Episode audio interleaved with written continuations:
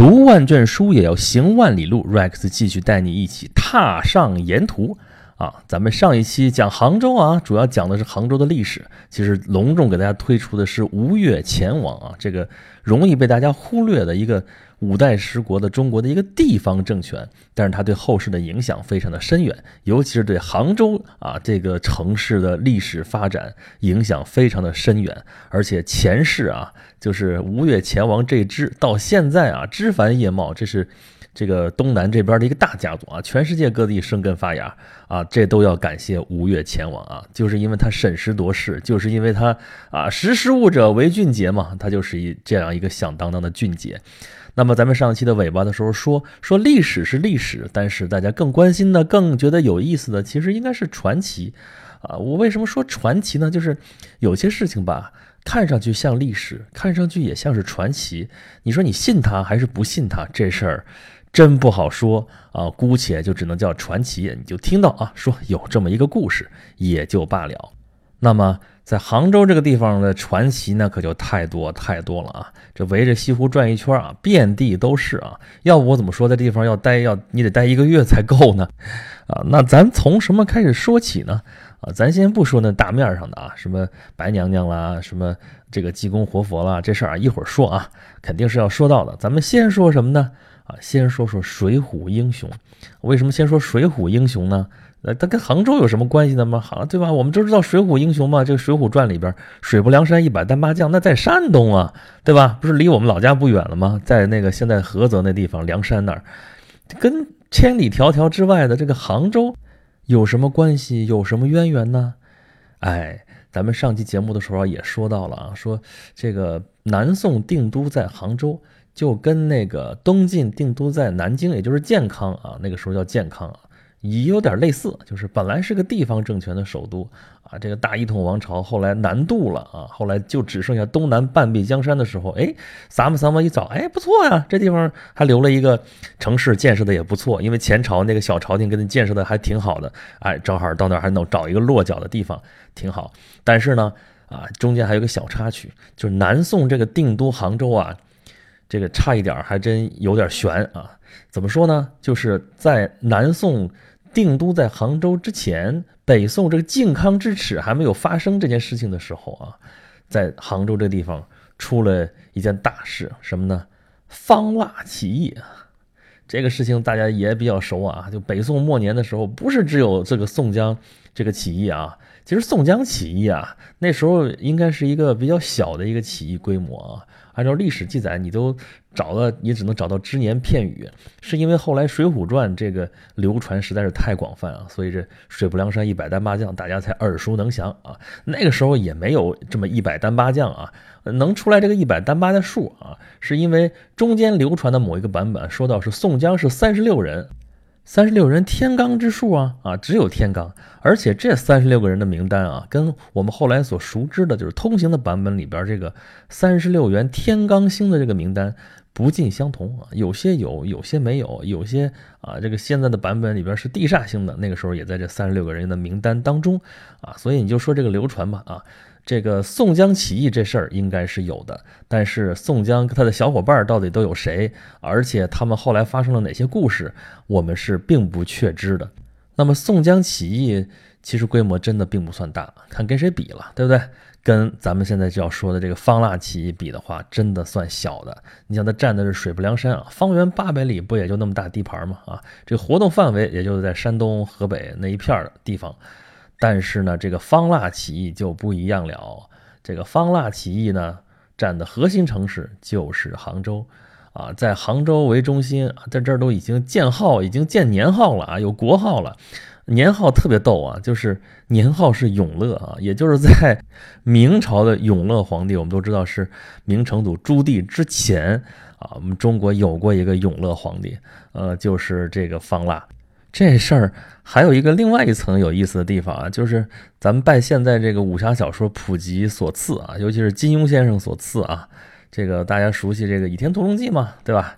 都知道这个明朝是明教徒建立的，这小说里边这么说的啊。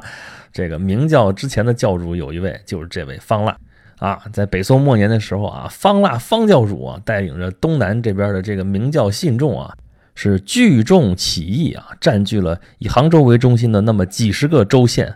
但是最后还是不幸失败了啊！这就是明教的前史。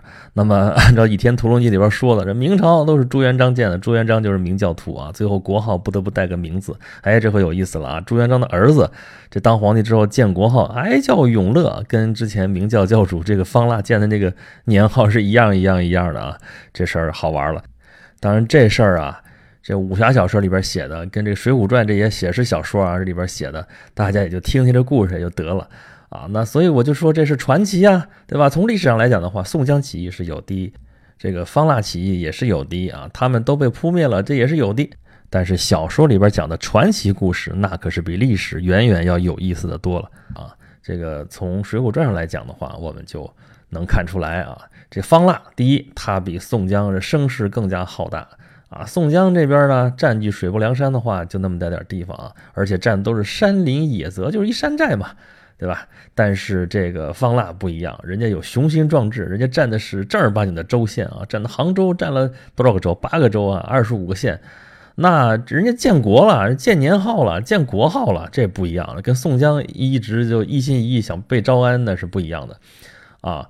那第二，这个方腊起义再这么兴盛，再这么这个牛啊，最后是被宋江起义这个大军给攻灭的。那么第三。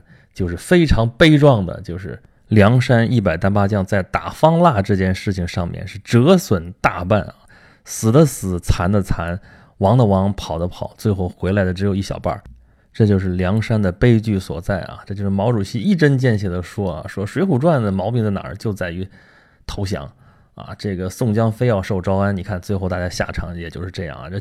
朝廷拿你驱虎吞狼啊，让你们自己都是起义军吧，你们自相残杀去吧！啊，这边也受了招安啊，那边也是被平定了，大宋王朝就能够千秋万载啊，也没能千秋万载了啊！这没过几年，这个靖康之难发生了，这个皇帝都被掳走了，最后剩下一个康王啊，尼玛杜康王，这泥菩萨总算是保住了。结果打开门一看，哎，这个东南这地方啊，杭州这儿啊，该准备好了一个繁华的都市啊。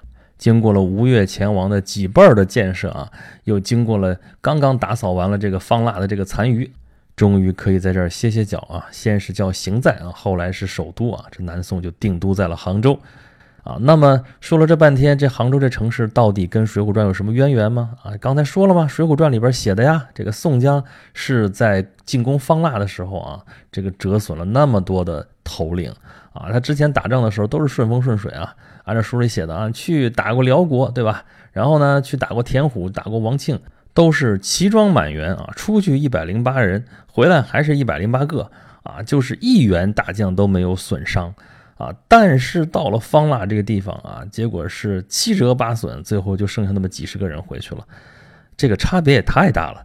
所以你说杭州跟这水浒英雄有什么渊源？这就是水浒英雄的伤心之地。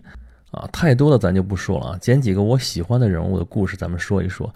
就是如果你到杭州西湖，现在那个啊永金门遗址啊，就是西湖西湖嘛，那就是在老杭州城的西边才叫西湖，所以老杭州城就在西湖的东边，对吧？贴着西湖这一边啊，就是原来的城墙啊，城墙上有城门呢。其中有一个叫做永金门，永金门是两座城门，一座汉门，一座水门，对吧？汉门就是走这个车啊，那个水门呢就走船，对吧？就是古代的时候这么建。那么在现在这个永金门遗址的地方围起来这个小湖里边有个就是永金池嘛。里边呢，首先有头牛，这就是那个永金门的这个来源啊。就是说原来这个西湖的水为什么西湖老不干呢？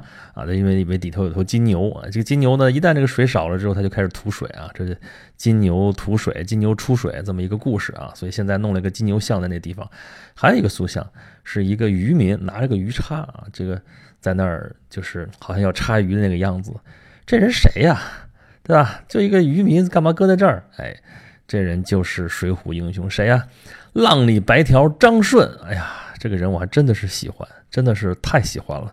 水浒传里边有有几个人我是特别的喜欢啊。头一个是浪子燕青啊，那潇洒俊逸啊，就是帅哥啊，浑身的花绣，特别帅，特别漂亮，而且武功高强。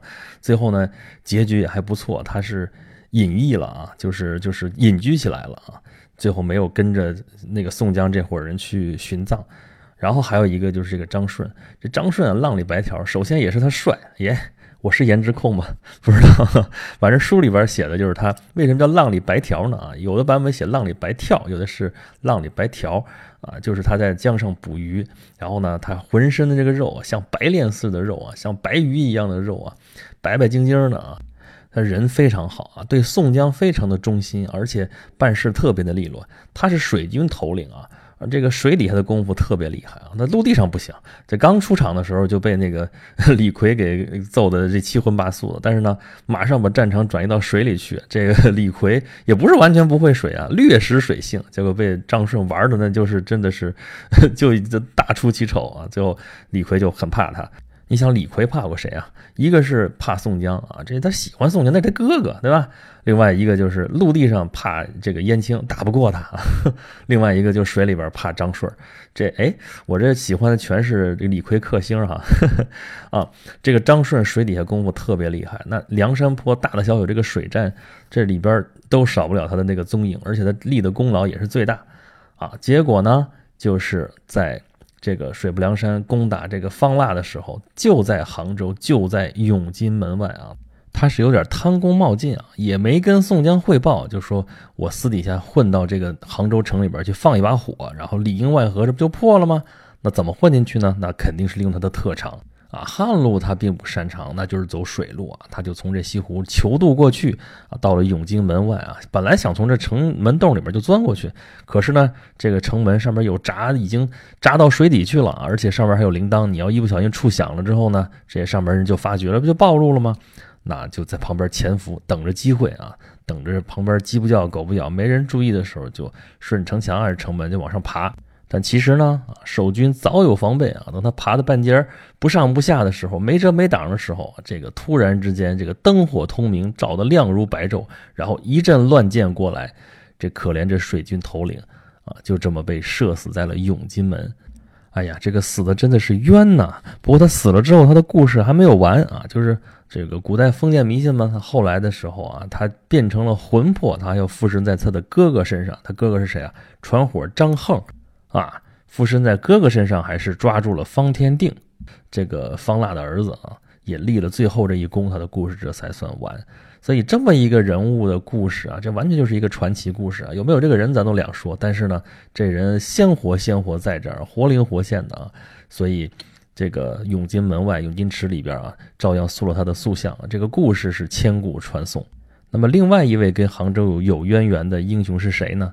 啊，是个和尚啊。别着急啊，这个不是济公啊，我现在说的还不是他，而且济公也不是水浒英雄啊。那水浒英雄里边哪位是和尚？鲁智深嘛，对吧？这个方腊终于是给打趴下了，但是剩下的人也没剩多少了啊，就准备回朝廷班师回朝的时候，这鲁智深就住在了这个六合寺啊、六合塔这个地方啊，就是晚上的时候听见那个潮水涌动。咱们上期不是讲了钱江大潮了吗？这个鲁智深没见过世面啊，不知道这钱江大潮是怎么回事一个还以为是外边打仗了，赶紧出来一看，说：“哎，没事儿啊。”哦，钱江大潮，人家他解释说：“这钱江大潮是怎么怎么回事他说：“啊，之前我师傅跟我讲过，说，呃，有一段偈子啊，这佛家不是讲偈子吗？就有点像预言那种性质的东西啊，里边有参禅，里边有啊各种机密啊，说叫有一句叫‘听潮而圆，见性而寂’。”啊，听潮而圆啊，这潮水来了之后，它该圆。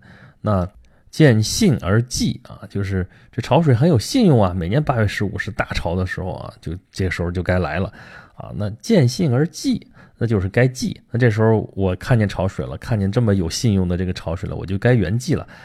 哎，不是啊，什么叫圆寂啊？旁边小和尚还笑话他说：“哎，大师啊，您当了这么多年和尚了，您不知道圆寂是怎么回事？圆寂就是死了嘛。”哦，这么回事那该死了，那我就该死了呗。高高兴兴的，就是说我要死了，然后就真的就在这儿圆寂了。那这鲁智深是在六合寺出家，这没多久这就圆寂了。那另外一位跟他的这好哥们儿，那谁啊？武松啊，武松这时候是行者，不是正儿八经和尚，但是跟这佛门也是有渊源。一看，哎呀，大师也在这儿圆寂了，那我也在这儿待着吧，就也在六合寺出家啊，就。武松嘛，在之前战斗的过程当中是丢失了一条臂膀啊，断了一臂啊。这当然还有的版本里面说他是单臂擒方腊，怎么怎么着的这事儿啊，就是故事嘛，都有各种各样的版本。反正是武松啊，咱们通常那个版本里面就是啊，在这儿一直就在六合寺这样待下去了，而且受至八十而终。算算这日子啊，要受至八十而终的话，他是到了南宋还在这儿出家。嗯，这个事儿就是你一琢磨，觉得这事儿还是挺有意思的。那武松其实跟杭州的渊源比着鲁智深还要深。那刚才说鲁智深，这是在六合寺这边，在钱江边上，但是在西湖边上其实没有他的什么痕迹。但是武松就不一样了，武松正儿八经西湖边上有个武松墓，现在我们去看的时候还能看到啊。不过这个武松呢，跟这个《水浒传》里边的武松。有可能不是同一个人，就是这个武松可能确有其人啊，但是他的事迹呢，跟我们现在知道的这个《水浒传》里边的打虎英雄武松啊，有点不太一样啊。你现在去杭州西湖西泠桥边上的时候啊，你看到这个武松墓，它是宋义士武松之墓啊。宋代的这位义士武松呢，是个提辖。这个提辖我们都知道啊，鲁提辖拳打镇关西啊，鲁提辖就是鲁智深嘛。这武武松呢，原来咱们这个《水浒传》里边看的是他当过武都头啊。这反正提辖是个官儿那就是这个杭州里边的这么一位提辖。然后据记载，他的事迹是什么呢？他刺杀了蔡京的儿子啊。蔡京我们知道是奸臣啊，什么蔡京啊童贯、高俅啊这些人。武松是杀了这个蔡京的儿子，然后他自己也死了。他死了之后就被埋在了西湖边儿，啊，这个事儿呢很有意思。你看他记载的时候，就说清末的时候，一八九几年的时候，在永金门旁边挖到了一口棺材，这个棺材上面写的是武松之旧，灵柩灵柩嘛。后来就被改葬在了西湖的这个西泠桥的边上。西泠桥边上原来有一个墓了啊，是谁的墓啊？苏小小的墓。苏小小是个妓女。啊，我们这个中国古代的传统，对于这些妓女，对于这个红颜，都还是很有好感的啊。他们一出场，自带就是多少传奇。这位苏小小的年头可真的是久了啊，是南朝的一位妓女了啊，是南朝齐啊。南朝不是宋齐梁陈吗？她是齐朝的一位妓女。然后她的事迹呢，这个民间流传是说，他那个送心上人去进行赶考，然后回来的时候他就死了，真的死很早，十九岁就死了。然后呢，他的心上人把他埋在了西湖边上西泠桥这地方，他就是土生土长在这儿的人，生于斯，长于斯，葬于斯，就这么一个故事。但这故事其实也可疑啊，就是那个时候也没科举啊啊！当然了，这个故事你可以继续存疑，但是这个传奇还是很美好的一个呃往事或者说一个故事。但是很有意思的是啊，这位义士武松啊，就葬在了钱塘苏小小的墓的旁边。啊，我去的时候还有当地的，就是我的亲戚啦，跟我说说，其实很有意思，因为武松这一辈子就不近女色啊，不喜欢女人。其实不光是他啊，这《水浒传》里边的英雄都是不近女色，对吧？武松本人呢，大闹飞云铺，血溅鸳鸯楼，鸳鸯楼里边那那男男女女、老老少少都被他杀完了。那潘金莲也是被他杀的啊，这。就这么一个人啊，结果呢，临死了之后呢，结果埋在了西湖边，埋在了一位妓女的旁边，这事儿挺诡异的。当然了，这我的亲戚给我讲的时候呢，呃，他肯定是这个武松就当着《水浒传》里边那个武松来说的，但这个武松可能真不是那个武松啊。当然前面咱们说了，这个墓迁到那个西泠桥边上，后来呢，解放之后那个墓被毁了，毁了之后，据说当时挖出来那个棺材之后，里边真的是有尸骨，那后来就不知道去哪儿了。这现在你看到这武松墓是后来就很近的这么十几年才恢复的，包括旁边那个苏小小的墓也都是后来恢复的，也都是假古董啊。但是呢，我就说了嘛，就是看在这个东西，你就能够想起那个故事，想起这个事儿来也就得了。那这个武松到底是不是《水浒传》那个武松呢？你怎么说呢？你要是按照确有其人来说的话，那个小说里边那个武松可能就没有这个人。小说是作者写出来的嘛，塑造的人那个文学形象。但是呢，它的来源有可能就是从这个武松啊，就实有其人的这个武松里边这个敷衍出来的啊。这个敷衍不是咱们现在说的敷衍，是这个铺陈啊，这个铺排这么编了这么一个人啊，再添油加醋的把谁打虎的故事安过来，把谁什么都安过来，这也是其中说武松这个人物的来源之一。所以说嘛，我们就说传奇这件事儿啊，吊诡就吊诡在。就历史真正存在的这样一个人物，我们就觉得他很模糊，就面目不清，我们都不知道是谁啊。有可能就真的有武松这个人，有可能是说啊施耐庵的同乡叫什么卞元亨啊，什么刺虎啊，什么这些事情，但是人物原型不知道，我们完全不清楚。但是啊。在这个《水浒传》的小说当中啊，流传下来的这故事当中，我们却可以看到一个鲜活的人物，就是武松这样的一个形象。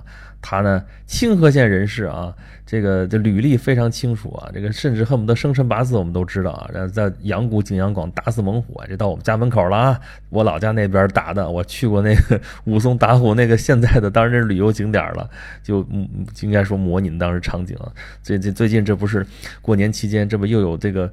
老虎咬人的这个事件嘛，你就这时候就能想到说武松打虎的这样的故事。好，武松打虎确实打死老虎，这就成了打虎英雄武松啊。后来在阳谷县怎么样？后来被发配，后来跟宋江怎么怎么样关系好？后来二龙山落草为寇，后来怎么怎么样？这就是我们现在知道的这个武松的故事啊。整个他的履历都非常的清楚，人物也非常的清晰。